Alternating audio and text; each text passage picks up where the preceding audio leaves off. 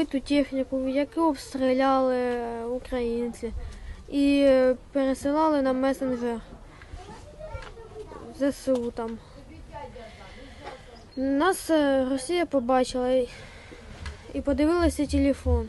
А потім нас пов'язали і відвезли в Херсон. Ми там сиділи.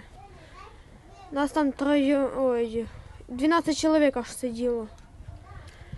Там хтось там місяць, хтось там неділю, чи дві неділі, три сиділи. Тоді як відвезли в Херсон і закинули якийсь підвал.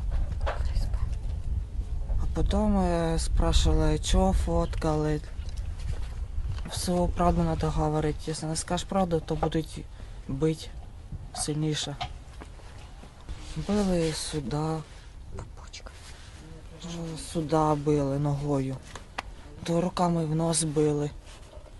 Чуть кров'яха потекла, ну пацани дали тряпку, щоб закрити нос. То пістолет угрожали, то електрошокером.